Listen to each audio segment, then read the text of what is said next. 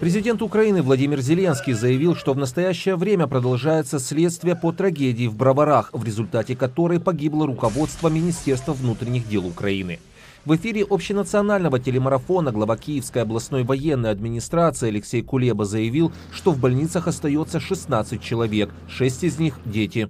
На утро ситуация изменилась, динамика в лучшую сторону, благодаря врачам. У нас остается 16 человек в больницах, 6 из них дети, нет тяжелых, стабилизировалось состояние у всех пострадавших, все находятся в средней степени тяжести.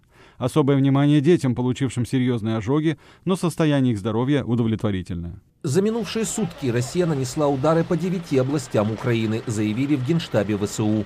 Противник завдав... Противник нанес 25 авиационных ударов и совершил более 85 обстрелов из реактивных систем залпового огня.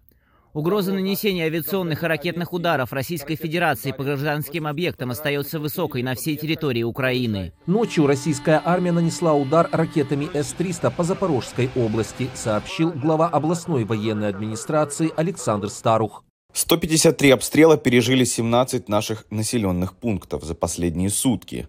В настоящее время зафиксировано 28 сообщений о разрушении. Звук, всколыхнувший ночью областной центр, это вражеский огонь, направленный на Матвеевскую общину.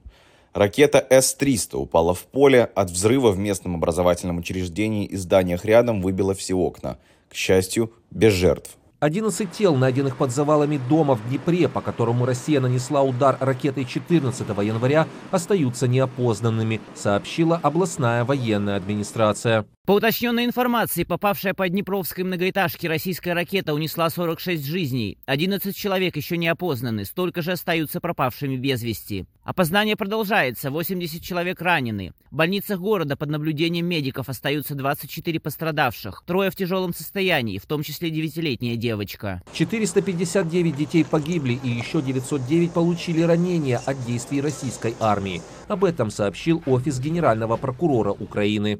По состоянию на утро 19 января 2023 года более 1368 детей пострадали в Украине в результате полномасштабной вооруженной агрессии России. По официальной информации ювенальных прокуроров 459 детей погибли и более 909 получили ранения различной степени тяжести. Почти 200 медучреждений были разрушены Россией, около тысячи повреждены. Еще почти 200 объектов разрушены полностью и восстановлению не подлежат. Об этом в эфире общенационального телемарафона сказал министр здравоохранения Украины Виктор Ляшко. Украина предлагает четыре основных источника финансирования для быстрого восстановления страны.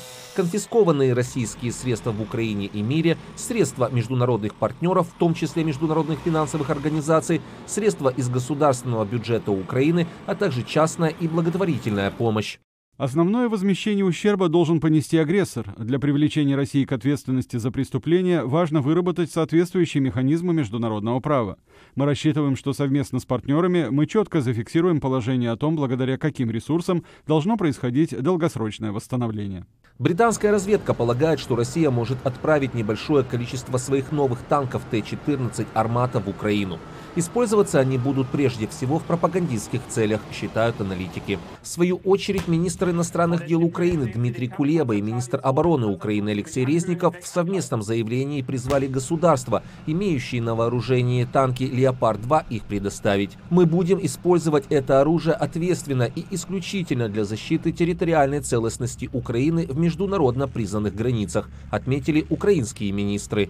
Александр Яневский, «Голос Америки».